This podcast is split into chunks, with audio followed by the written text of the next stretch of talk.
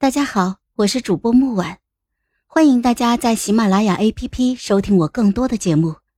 今天我们带来的故事叫《并蒂莲》第十二集。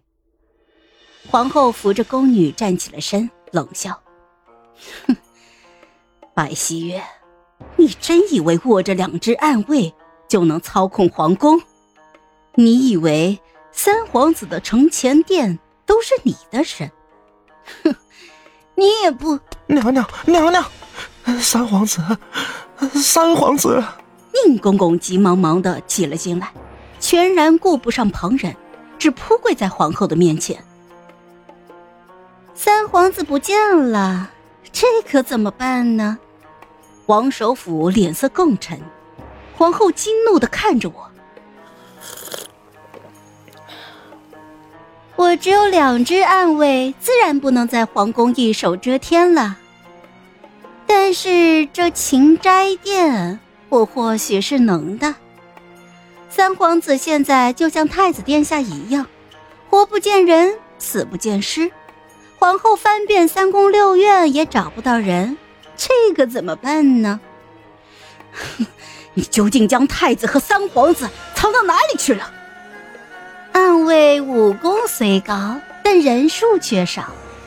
我知道宫中侍卫均从命于皇后，以他们的人数，完全可以围困请斋殿，然后掘地三尺找到太子和三皇子。但是王首府，你真的确定我将人藏在此处了吗？只要秦斋殿进来一名我不认识的侍卫，我就断太子殿下一根手指。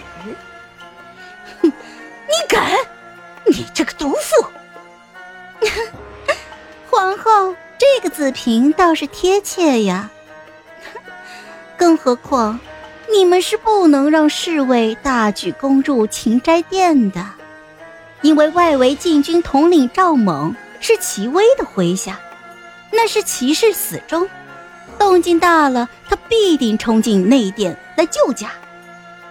到那个时候，皇室这弑君谋逆的罪名，可就藏不住了。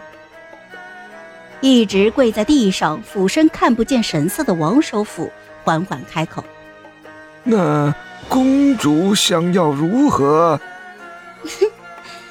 想要你王首府辞官归隐，突发旧疾，猝然离世啊！”“哎，我也知道。”要断你王室根基，你和太子必须得死一个。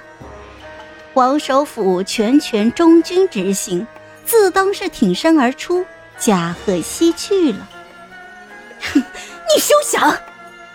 哎呀，那我就没办法了。我是更愿意嗜好美色的太子殿下活着的。不过二位若执意让王首府活着，那我就只好杀太子殿下了。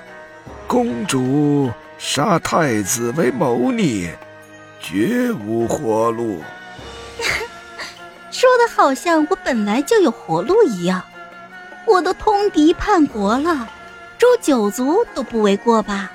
公主蒙皇上恩养多年，只要迷途知返，皇上必会给公主留条活路。父皇早已昏睡过去。我看着王林，那王首府说说看，皇上给我留了条什么活路呢？只要公主交出太子，再劝皇上更改传位遗诏，老臣担保公主可平安离宫。出宫？我出宫后，你杀起来更方便吧？